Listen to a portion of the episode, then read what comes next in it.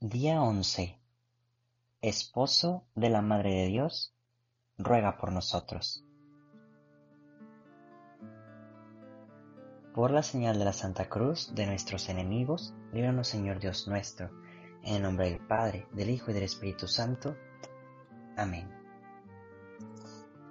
Jamás ha existido un hombre más enamorado de una mujer como San José de María. Qué dignidad y santidad se requiere de San José para ser esposo de María. En su corazón de mujer, María sabía que estaba segura con la virilidad de San José. Él fue su caballero y guerrero. Toda mujer desearía un esposo así, un caballero, un protector y un buen padre. Las mujeres merecen hombres que sean fuertes y protectores, pero al mismo tiempo delicados, amorosos y confiables. Toda mujer quiere encontrar seguridad en los brazos de un hombre que está dispuesto a dar vida por ella. La Iglesia y el mundo necesitan hombres como San José. Él es el modelo de un buen esposo. El Papa Benedicto XVI dijo, San José fue el esposo de María. A cada padre de familia se le confía igualmente mediante su propia esposa el misterio de la mujer. Como San José, queridos padres de familia, cada uno respete y ame a su esposa y guíe a sus hijos hacia Dios, hacia donde deben ir con amor y con una presencia responsable.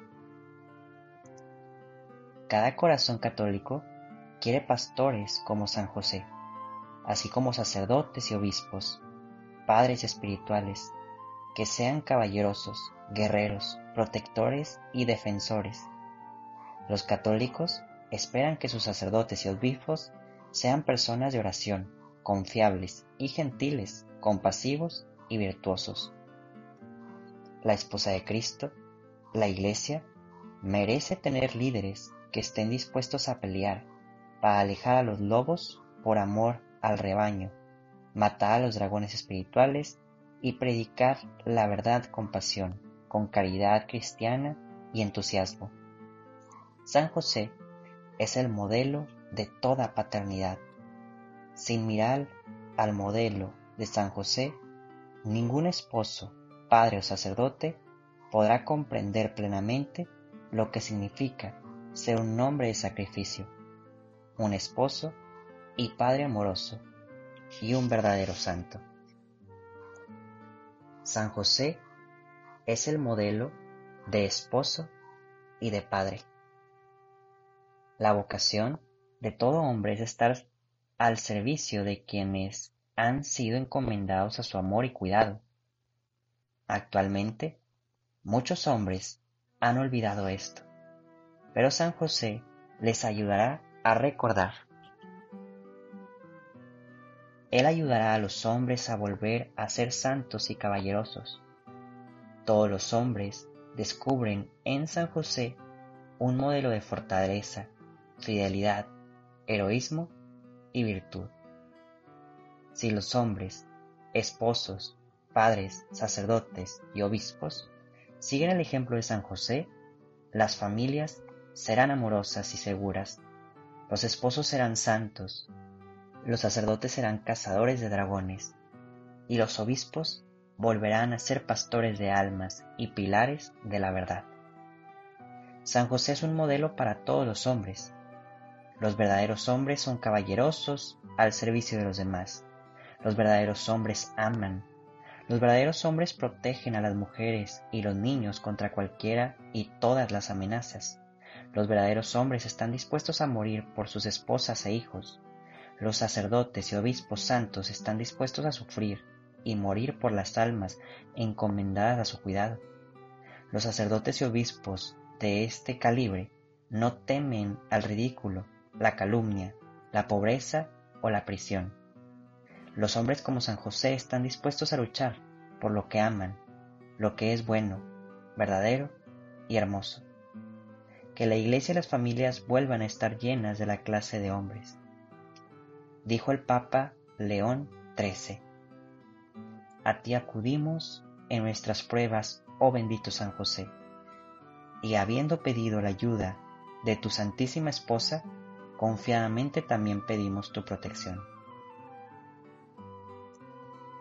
Bendito San José, su castísimo esposo. El joven esposo de María.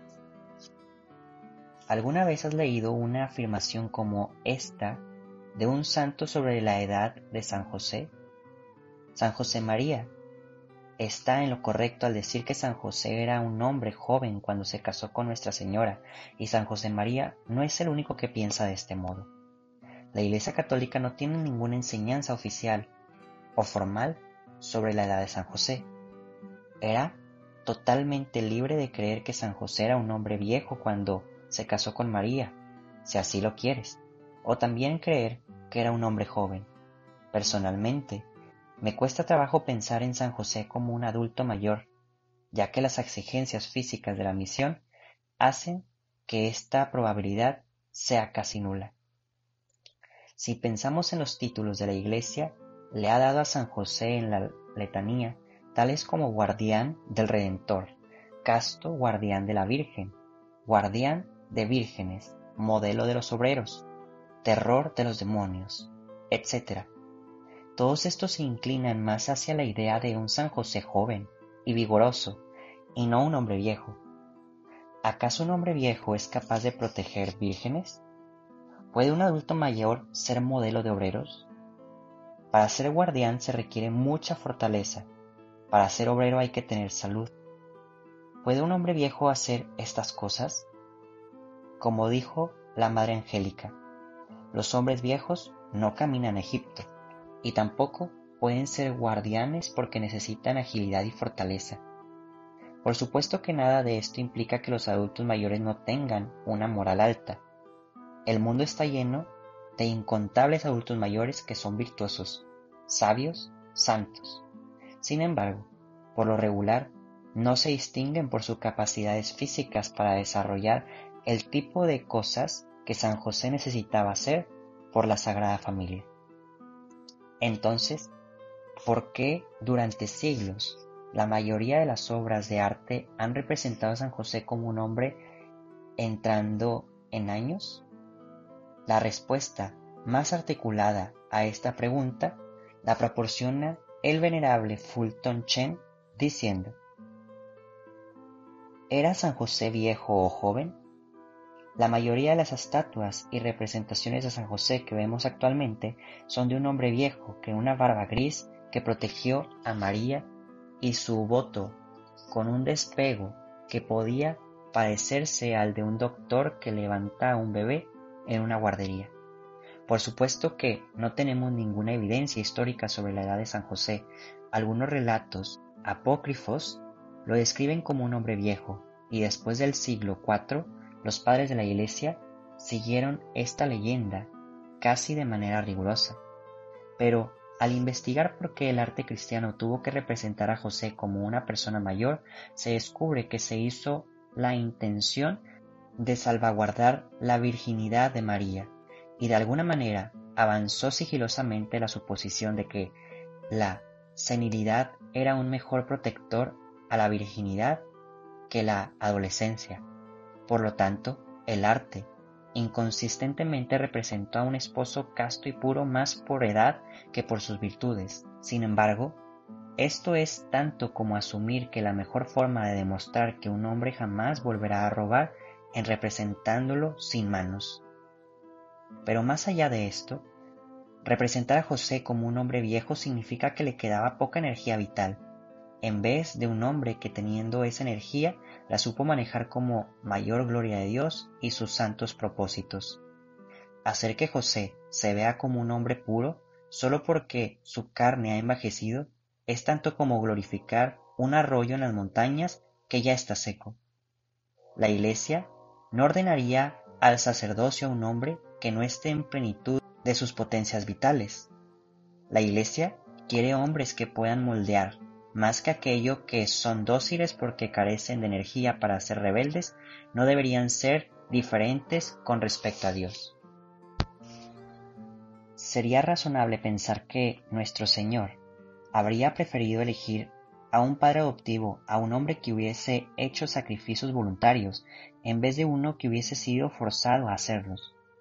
Existe además el hecho histórico de que los judíos desaprovechaban un matrimonio de proporcionado, lo que Shakespeare llamaba Crowd Age and Youth, edad avanzada y juventud. El Talmud admite un matrimonio desproporcionado solo para viudos o viudas. Finalmente, pareciera algo improbable que Dios hubiese vinculado un hombre viejo con una madre joven de unos 16 o 17 años de edad. Sí, Él no destinó entregar a su madre a un hombre joven, Juan al pie de la cruz, ¿por qué le había designado un hombre viejo estando en el pesebre? El amor de una mujer siempre determina la forma en que un hombre ama. Ella es la silenciosa educadora de sus facultades viriles.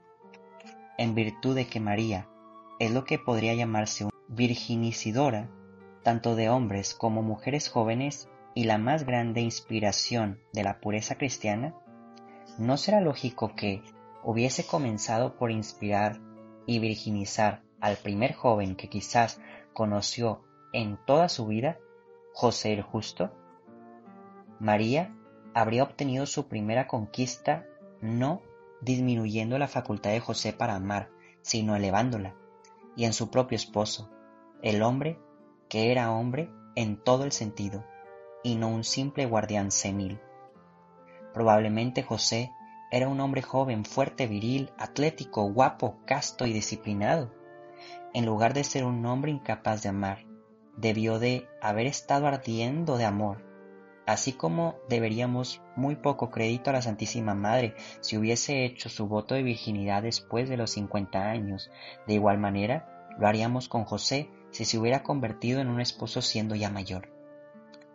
En aquellos días, las chicas jóvenes como María hacían votos para amar únicamente a Dios, y también lo hacían los hombres, de entre los que José era uno tan prominente como para que se le conociera como justo.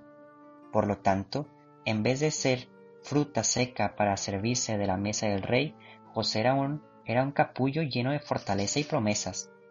No se encontraba en él ocaso de su vida, sino en el amanecer, pleno de energía, fortaleza y pasión controlada. María y José ofrecieron en sus nupcias no solo sus votos de virginidad, sino también dos corazones de los que brotaban torrentes de amor tan grandes que jamás conoció ningún pecho humano.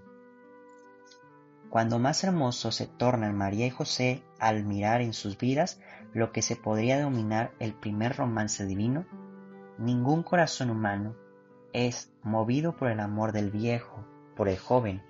Pero, ¿quién no se siente movido por el amor del joven por el joven? Tanto en María como en José había belleza, juventud y promesa. Dios ama las cataratas caudalosas y cascadas torrenciales, pero las ama más no cuando se desbordan ahogando las flores que Él ha creado, sino cuando son controladas y aprovechadas para iluminar a una ciudad y saciar la sed de un niño. En José y María no encontramos una cascada controlada y un lago seco, sino dos juventudes que antes de conocer la belleza de uno y la atractiva fortaleza de otro, estuvieron dispuestos a renunciar a todo eso por Jesús.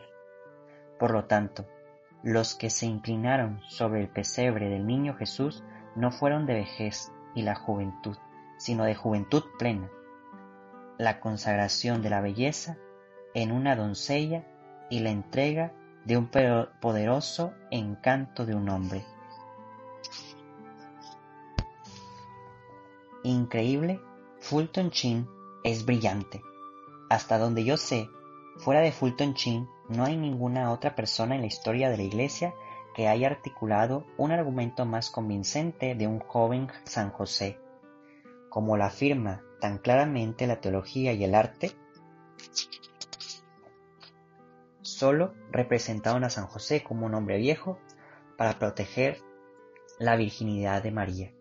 Ahora bien, en toda justicia, la decisión de representar a San José como un hombre viejo, ya fuese en prédica, en escritos o mediante el arte, si funcionó para proteger la virginidad y pureza de María.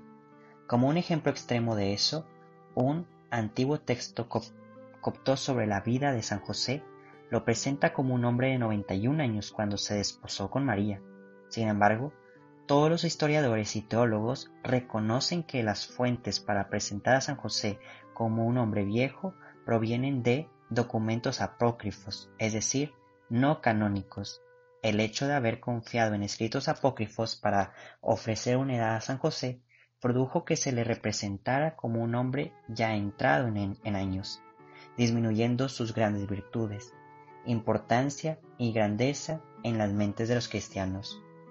No es de extrañar que tan pocas personas hayan puesto atención a San José a lo largo de los siglos. ¿Cuál fue el drástico efecto de tener este tipo de acercamientos con San José?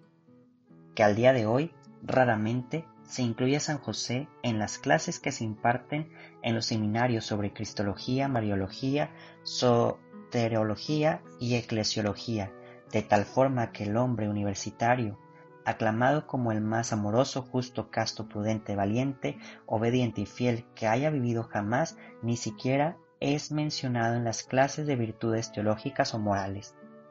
Eso necesita cambiar. Hay que agradecer a Dios la sabiduría y reflexión de personas como San José María Escribá, Madre Angélica y el venerable Fulton Chin la Iglesia necesita volver a presentar a sus hijos una imagen de San José que sea fuerte, masculina y joven. La constante presentación de José como un hombre viejo ha deformado severamente nuestra comprensión del más grande santo después de María que haya caminado sobre la tierra. Es hora de recuperar a San José. Pero no hay que tomar esto de una forma equivocada. El Señor ama a los ancianos. Dios ama los años de duro trabajo, servicio, generosa dedicación y sacrificio de amor de un hombre. Las sociedades tranquilas, justas y pacíficas se sostienen en los fundamentos que establecieron los ancianos. Sin embargo, esos hombres construyeron los cimientos y pilares de la civilización cuando eran jóvenes y no viejos. Del mismo modo, los años formativos de Jesucristo fueron amorosamente gobernados por un padre joven y fuerte llamado José. Fue este incansable, amoroso y virtuoso padre quien estableció los fundamentos para el crecimiento y desarrollo humano de Jesucristo. Si bien no hay duda de que cualquier adulto mayor es tan capaz de santificar como cualquier joven, se necesita un padre joven y fuerte para enseñar a un niño cómo manejar el hacha, trabajar con madera, cargar leña, caminar grandes distancias y ganarse la vida con el sudor de la frente. San Francisco de Sales dijo, si las princesas terrenas consideran un asunto de mayor importancia seleccionar cuidadosamente un tutor adecuado para sus hijos, piensa si el Dios eterno, en su omnipotencia y sabiduría, no habría elegido al hombre más perfecto de su creación, para ser el guardián de su divino y más glorioso Hijo, el príncipe del cielo y de la tierra.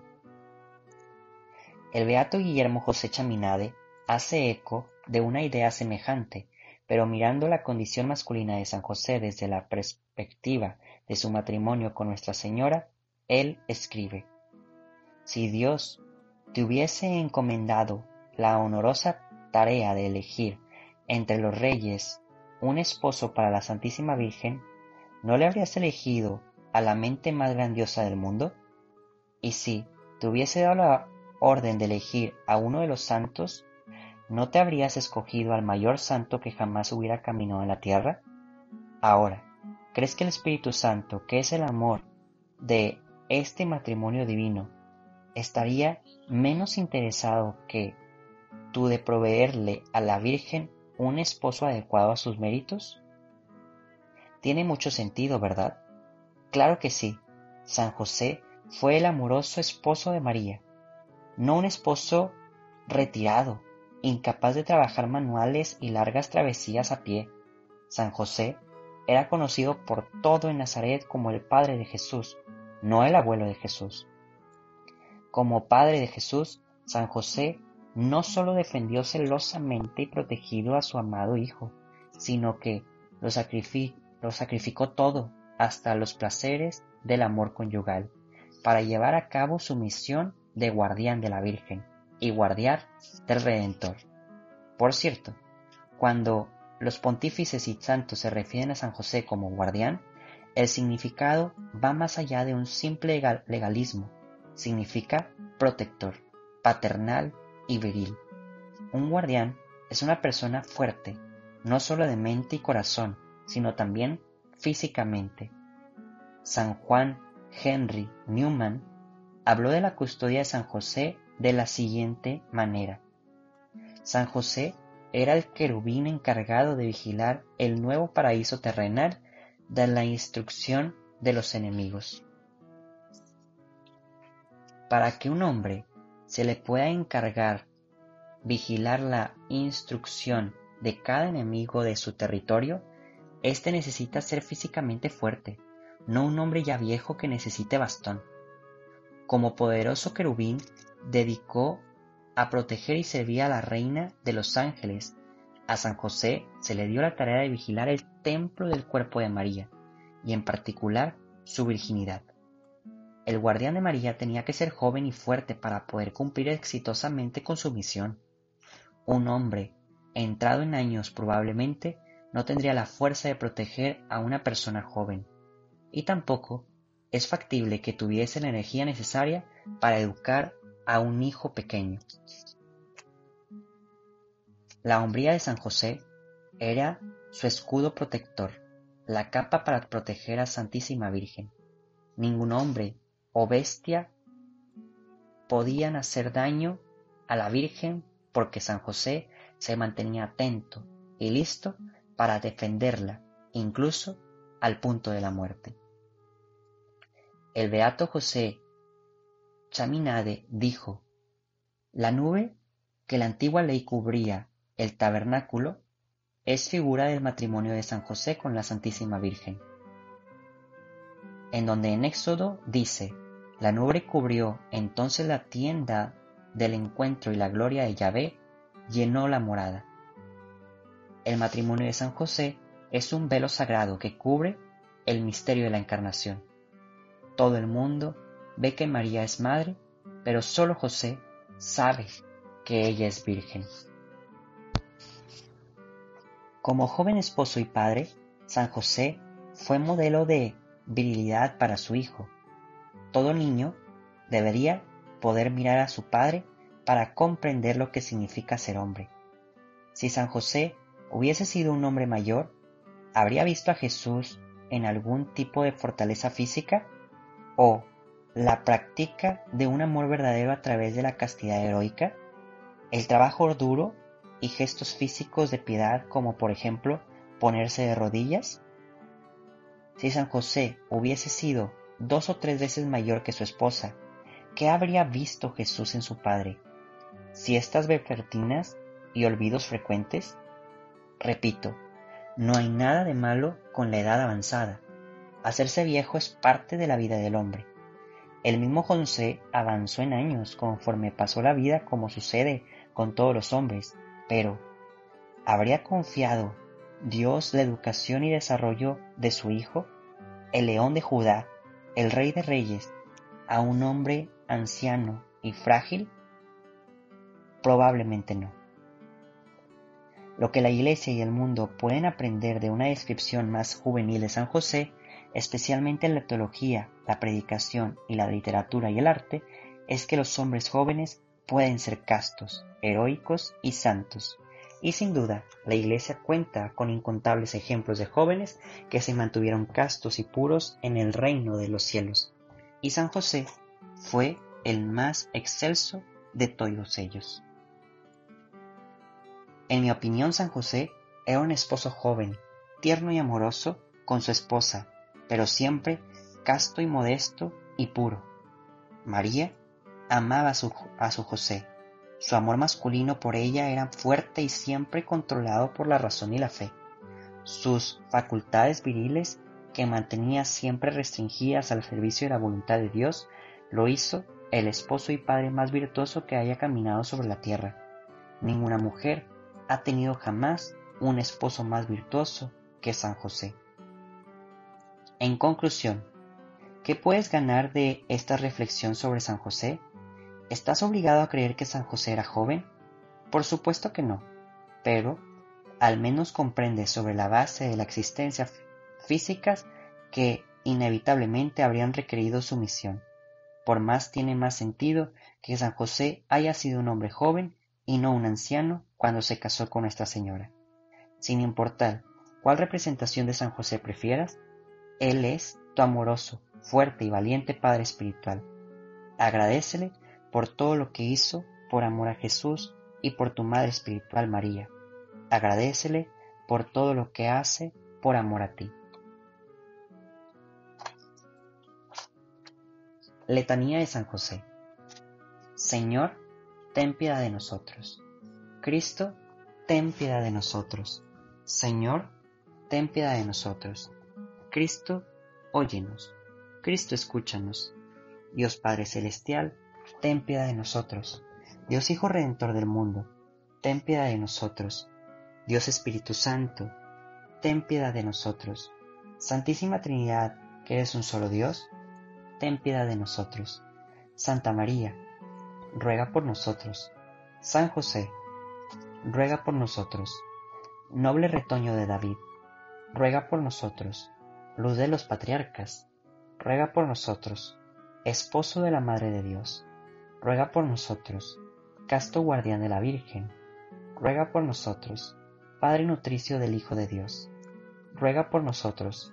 Ferviente defensor de Cristo, ruega por nosotros. Jefe de la Sagrada Familia, ruega por nosotros. José Justísimo, ruega por nosotros. José Castísimo, ruega por nosotros. José Prudentísimo, ruega por nosotros. José Valientísimo, ruega por nosotros. José Obedientísimo, ruega por nosotros. José Fidelísimo, ruega por nosotros. Espejo de paciencia, ruega por nosotros, amante de la pobreza, ruega por nosotros, modelo de los obreros, ruega por nosotros, gloria de la vida doméstica, ruega por nosotros, guardián de las vírgenes, ruega por nosotros, pilar de las familias, ruega por nosotros, consuelo de los afligidos, ruega por nosotros, esperanza de los enfermos, ruega por nosotros, patrono de los moribundos, ruega por nosotros. Terror de los demonios, ruega por nosotros. Protector de la Santa Iglesia, ruega por nosotros. Cordero de Dios que quita los pecados del mundo, perdónanos Señor. Cordero de Dios que quita los pecados del mundo, escúchanos Señor. Cordero de Dios que quita los pecados del mundo, ten piedad de nosotros. Lo hizo Señor de su casa y administrador de todas sus posesiones. Oremos. Oh Dios, que en tu amorosa providencia elegiste a San José para ser esposo de tu Santísima Madre, concédenos la gracia de tener como nuestro intercesor en el cielo a aquel que veneramos en la tierra como nuestro protector. Tú que vives y reinas por los siglos de los siglos. Amén. Que el Señor nos bendiga, nos guarde de todo mal y nos lleve a la vida eterna. Amén.